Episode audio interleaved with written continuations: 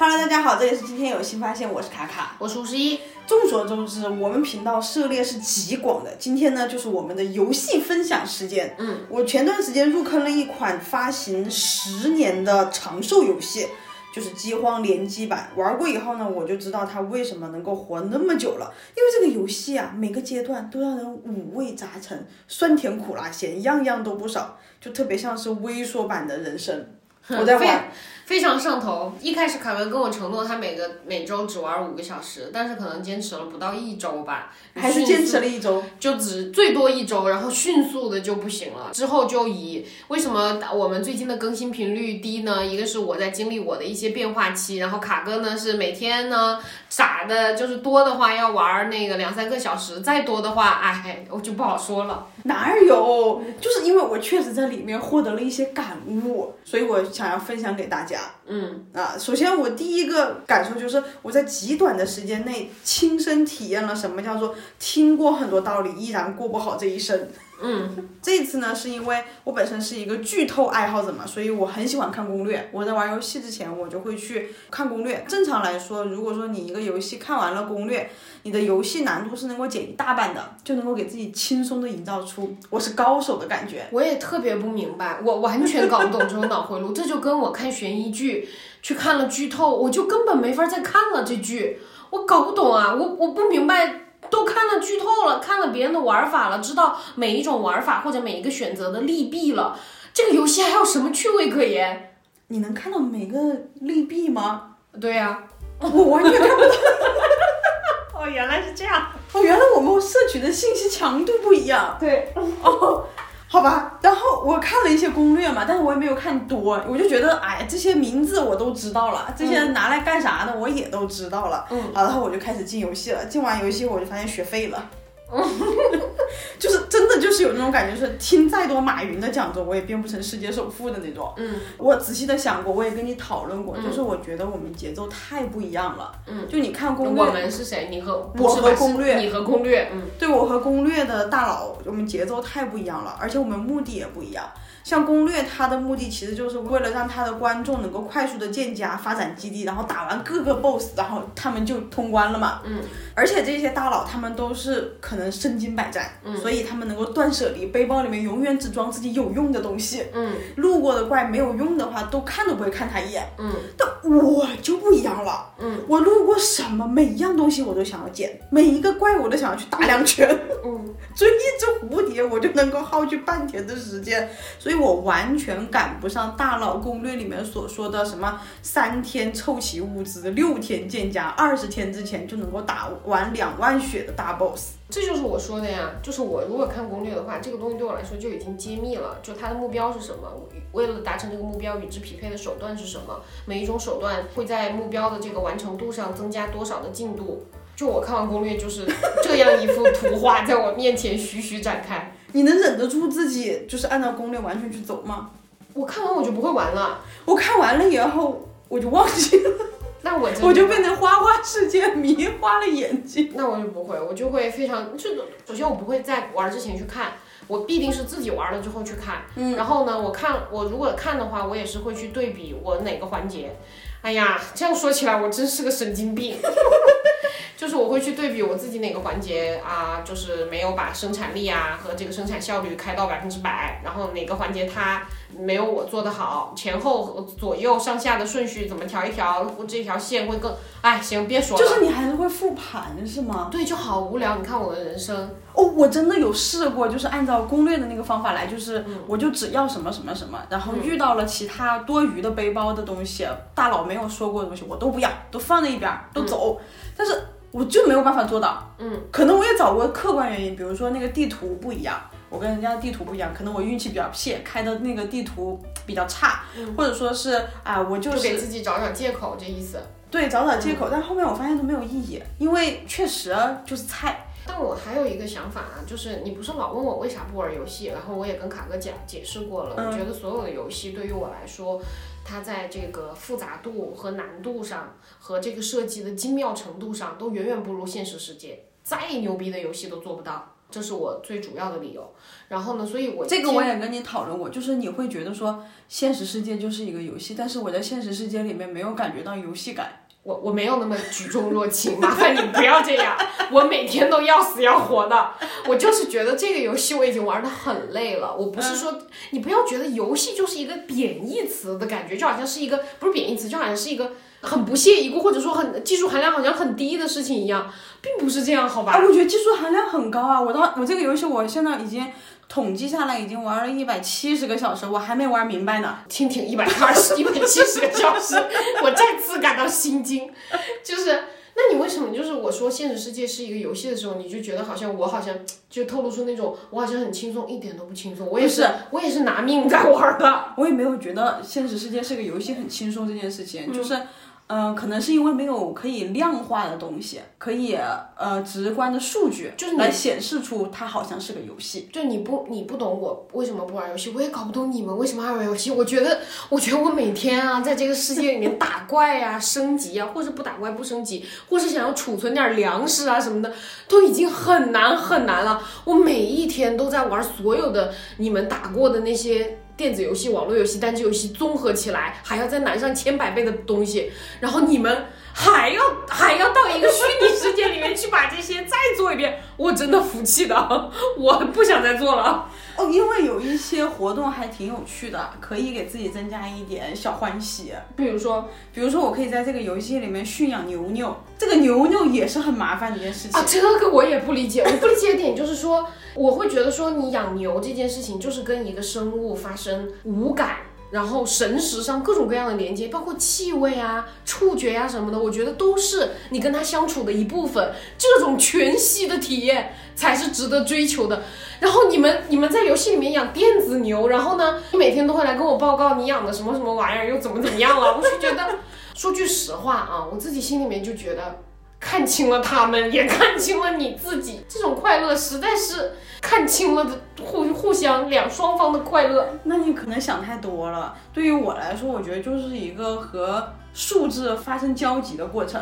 嗯，因为我并没有说一定要发生五感之类的接触，而单纯的就是我要如何才能把这个牛牛训练成我想要的可以战斗的牛。其实就是一个探索它背后的那个数字、那个代码的机制。嗯，比如说我给它一个什么东西，它就会涨，嗯，它的数值会涨百分之多少？给它一个什么东西，它又会涨百分之多少？你这是做题没做够啊！小时候啊。好，这个地方我要我要透露一下，我要跟大家透露一下，就是因为我跟卡哥是高中同学，就我们所有的同学那个时候那会儿，嗯，不说所有吧，就是说大家可能都会比较。盯着好像看起来成绩还不错的我，因为可能我进校的时候成绩比较好，然后没有人注意成绩，嗯，就是我觉得就是一会儿在呃比较前面，一会儿在呃中等偏上这个这个区域的卡哥，没有人注意他，只有我一进高一我就发现了他。大家知道为什么吗？其实特别简单，就是因为我旁观班上的所有人，我就知道像卡哥这样几乎不过脑子，不费多一点儿力气。就是那种上课他困了他就睡，他睡醒了他就听，然后作业他能做多少就做多少，剩下做不完的就想办法，是吧？想办法，大家自己领会。就这样，人家就是能够。从头到尾把成绩维持在那样一个水平，并且像卡哥是从来不背任何的，就不记，不不需要用到背这么重的词，就不记任何的数学公式的。人家在考场上现推现推，哈。然后呢，我就觉得说，真的太多了。你看看凡尔赛，然后呢，你看看就是就这种所有的同学。都不盯他这样啊，投入回报比 ROI 高到疯狂，足以让整个资本市场疯狂的那种 ROI 的人都不注意他，就注意我们这些苦哈哈的。我我当然我也不能昧着良心说说什么我多努力多努力，但是我觉得我肯定比卡哥费的心思要多，就是那种大家就只盯着那一波人，就是成绩所谓在特别特别前面的人，但也不看看人家付出了多少，然后呢不就不盯卡哥这种几乎在我看来没有什么。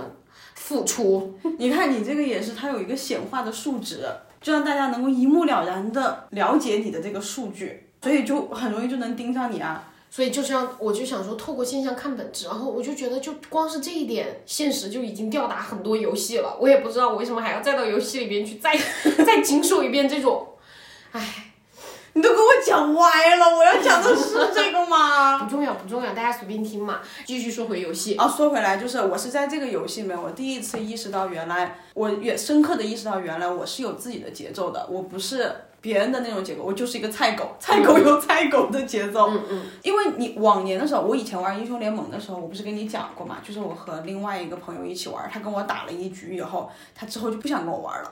他说了一句让我印象非常深刻的话，他说：“你是为了什么玩游戏？”我说：“我是为了娱乐呀，还能为了什么？”他说：“我是为了赢。” 对，其实我现在想一想，你就是那种体验派，你平常生活也是这样子的，就是你买了一个什么东西，你就立刻要尝试，不管是穿的，你要立刻穿上身，还是吃的，你要立刻吃到。就这个东西吃的不能过夜。啊，对，你就你你就是体验派，然后你在游戏里面也是这样，就是你说的，你沿路看见了什么，你不会想着我目的是啥，我要咋去，你沿路看见了什么，你就你就觉得，哎，这是什么呀？正巧可以看看。我什么东西都要装到我的包里面一起带走。嗯，对，但是大佬可能真的就像你这种，它就是非常严密的，我需要什么东西，我需要多少东西，它有一个计算，所以我的节奏就没有注定没有办法像大佬那样子非常顺畅的过。我就是会过成那种天天在家里面锄地，然后呢在家门口捡捡垃圾，冬 天和夏天就只能窝在家里面，也不敢出去，出去就会掉雪。嗯，那我想问一下，是不是所有的，就是你你也玩过很多很多游戏了嘛？嗯，就是也至少也见过很多很多，是不是所有的游戏其实多多少少都会涉及到这种啊？当然就不是你这种体验型的玩家，而是那种为了要赢的玩家，多多少少都一定会涉及到这种策略的组合和设计。啊，一定会有的。好，对，那我跟你讲，我今天可以再给你补充一下为什么我不玩游戏，因为我每一天在现实生活中就做太多这种东西了。你跟我这么密切的生活在一块儿，你是知道的。我明白。所以我不可能再给自己找麻烦，我再去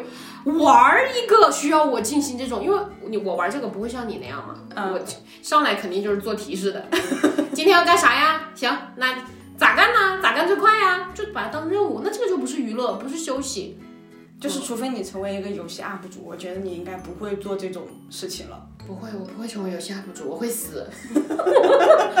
好，你好牛啊！好，然后呢？哎呀，我都说到哪儿了？都全在说你了。说菜鸟，对，菜狗，菜狗就是这样子。菜狗就是反正也不打 boss。这个游戏最好的一点就是你不需要打 boss，你也可以活下去，你也可以活得挺好的。哦，难怪你沉迷。我发现其他的都要你去打。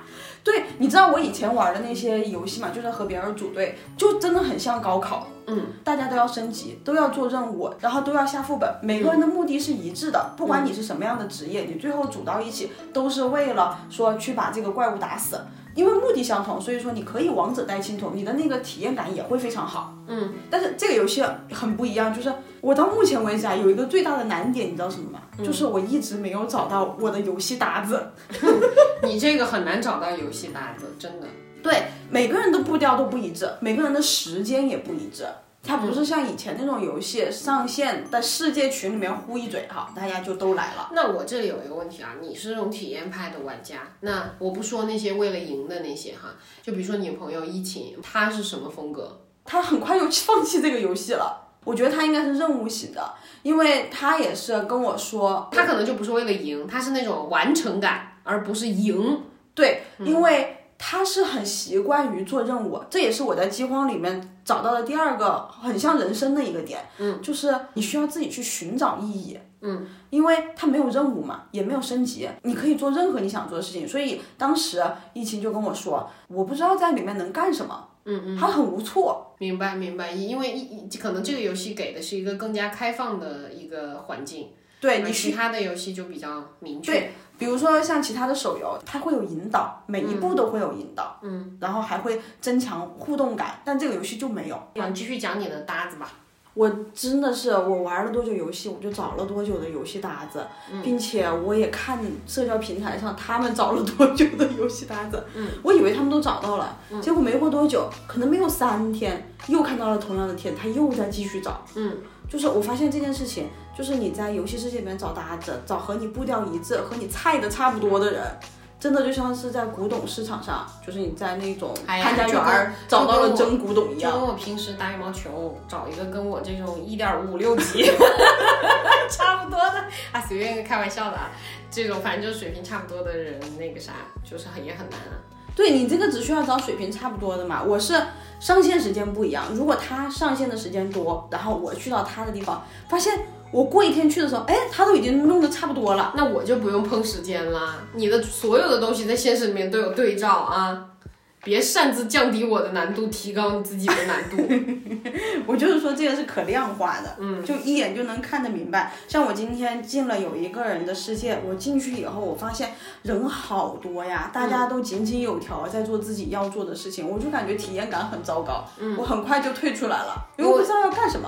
啊，因为你觉得里面太井井有条了。不需要我，我这一身武艺无法发挥。那你的武艺是什么呢？我可以帮你捡点垃圾。就除了菜狗有自己的节奏，然后要自己去找有意义的事情和这个搭子真的很难找以外，嗯，我觉得这个游戏还有一点很很重要，然后我觉得也很独特的一点就是它治好了我的清高。嗯，我一开始真的是很清高的，就是我觉得说你们加那么多的修改器，那不就相当于开挂吗？嗯，可能是因为我一开始玩游戏的那个人，他特别喜欢使用那种像爽文男主使用的那种金手指，金手指一样的修改器，我就会觉得这完全就是开大挂，嗯，不是开小挂这还玩啥游戏那种？对我杀一个怪，我就站那儿不停的摁一个键就行了，我动都不需要动。所以我我对修改器的印象是很差的。然后等我自己去玩了以后，我就发现我屈服了。嗯，确实是被现实毒打了。嗯，我真的是干不过那些人。菜狗要认清自己的能力，加几个辅助修改器，怎么能叫开挂呢？那叫合理降低游戏难度。所以我真的是精挑细选的试用了好几个修改器，嗯，最后选定了比较适合我自己的，就走在路上我都感觉心里有点底气。那个修改器是个什么东西嘛？修改器就是模组，它有些是可以增强你的武力值，有些增强你朋友的武力值，然后或者说让你晚上的时候不被黑暗攻击，有一些也可以反向增加游戏的难度，嗯，反正增强游戏的体验感。这个我也不知道该有些啥评论了，因为我觉得大家很容易把这个嗯修改器就看作是现实生活当中你的某种对于原则的妥协呀、什么的。类似于可能你以前不想靠爸爸妈妈买房，然后你最后还是没有办法，只能靠爸爸妈妈的援助才能买上房。我觉得这些思想都是被灌输的。我刚刚也跟你说了嘛，我之前对修改器有想法，就是说那看不上，很大一个原因是因为第一次遇到的那个人，他用的那个挂实在是太过分了。对对，我我我想到一个很好的例子来解释这件事情了。嗯，就是以前在我刚工作那会儿，我包括你刚工作那会儿也是一样的，就我俩都有那种铁肩担道义、一身正门庭的那种，就是撑起家里的门庭的这种。狂妄的想法，对，甚至那个时候不是还特别流行什么上了大学以后学费就要自己负担？对我也是，我扪心自问做不到，我就放弃了。我也是，但是当然你不不排除你心里面有这种向往，嗯，但是呢，就是我们自己工作以后，工作这么些年，然后又自己呃做很多别的事情之后呢，现在就会知道，就是说我现在的。呃，想法就是完全嗯不一样了。那完全不一样，并不是因为我被社会脸扇肿了，所以不一样，而是我深刻的认识到，此一时彼一时。就是为什么父母那代可以完全可以有这样的愿望目标没有问题，因为第一，他们的起点就很低，他们的起点是中国社会物质上不丰富的年代。嗯。第二，他们的运气实在是好，合上了天时。就是他们赶上了中国经济就是腾飞的，对，所以腾飞的，以百分之每年百分之十以上的双位数往前大踏步的时代，嗯，嗯，那么他们本人作为这个风口上的猪被吹起来是很正常的事情，或者说不是被吹起来，就是说至少是能够从衣食拮据变成衣食无忧，就是充足有，就是顿顿有肉吃，就正常的家庭生活，嗯，我认为都是一个极大的进步。嗯，其实大家现在汲汲营营的在大城市里求的不也是这样的生活吗？只是地点又从小城市可能变换成了大城市这样。这是他们那个时候啊，我认为立下这种铁肩担道义、一身正门庭的这种这个这句话是我自己编的啊，这种目标是合理的、合适的、能达成的。但是到了我们现在的这个状况，就是首先啊，社会的物质财富已经极大的丰富了起来，嗯，这是起点，起点过高。第二呢，就是整个社会就是从一个增量社会转转成了一个存量社会，就是说现在就是已经不是那种全国人民都看春晚，而是春晚的时候每一代人的人有每一代的人的消遣方式，每个圈子有每个圈子的消遣方式。对，其实属于大家共同的记忆这一点已经越来越少了。对，然后呢，经济增长也从双位数现在直接是每一年降到百分之五以下了，就是这是我们现在面临的情况。所以你再想要说，你再想要复制父母那个时候从那一代的价值观遗留下来的年轻人对于自己人生的期许，这个就是不合适的。此一时彼一时，这就我觉得这个是我这两年悟到的最深刻的关于人无法与天道 相对抗的一个实例。我觉得这也是呼应你的修改器的这件事情吧，就是说，呃，你用不用修改器，用多少？然后怎么用这件事情，一定是根据你所处的环境和你本人的特点来衡量的。对，其实立给所有人立一个相同的目标在那里。对，其实这就呼应了我说的第一点嘛，就是菜狗是有自己的节奏的，要做找到自己的节奏和自己的目的。对，因为我觉得就算你用修改器，你也不可能会用那种你原本不认同的、直接改变整个游戏走势的那种修改器。你就算用，你也不会去用那种。对我还是希望能够凭借自己的劳动、点点实力，对，就是捡垃圾，我也要 变成富一代。对。然后我本来其实还有一个点，嗯，就是之前你不是看韩剧那个《今生也请多指教》吗？嗯。哦，里边那个女主角重生了十八次嘛，我觉得她重生了十八次，她竟然还要去寻求真爱，然后这样子就很没有意思。我在玩这个游戏的时候，我有一点点感悟，就是。因为每次换新的一个档，我就会选择不一样的人，我觉得那就相当于算是重生，并且带着记忆重生的那种。嗯，我发现每一遍来都是很难啊，还是很难啊。嗯，啊，根本没不会有那种什么我已经重生了十八次，这个社会这个游戏我已经玩的非常的无聊了。嗯，没有，对，每次都充满了艰险。而且我再给你加深一下，就是这里面每一个角色，他都有自己的优势，也有自己的劣势。有一些，比如说有一些他可以随时吃生肉，他不会有任何的惩罚，但是他会遭到大多数生物的仇视。嗯，所以每一个都要重新去适应他的优势和劣势。嗯，活的都不容易。嗯，所以虽然每次我都跟你在那儿嚎，就是说我真的不想要再做人了，不管以后做啥，做石头、做花、做水、做鸟、做其他动物，都不想再做人了。其实，但是我也深刻的知道，做其他东西也有其他东西的幸运和不幸之处。对，嗯，这真是一个人生游戏啊！哎呀，这一百七十个小时玩的多带劲儿啊！我觉得这一百七十个小时还有启动的时间呢。嗯，什么叫启动的时间？启动每次也要花几分钟呢。还有什么要说的吗？还有什么要说的？应该没有了，可以了。都一代人有一代人的苦恼了，还要咋？其实我原本写的那个结尾可有意思了，你听一下吧。好吧。我原本写的结尾就是，我就明白了，就算我像韩剧里面活了十八次人生，带着前世记忆再次投胎，也依然无法成为爽文主角，世界还是处处充满惊喜和惊险。这大概就是归来人是少年的最高境界吧。好，好，好。的，以上就是我玩了一百七十个小时的游戏，玩后体悟。嗯。然后呢，其中吴十一也添加了不少他真正的人生感悟。我也特别希望大家听完这期音频以后能够留言，多多的留言，我都会看的。虽然我没有办法评论，但所有跟卡哥相关的都会在转达给我，不需要转达，你会直接看，就是我回什么都会经过他的同意。嗯嗯，好的，拜拜，拜拜。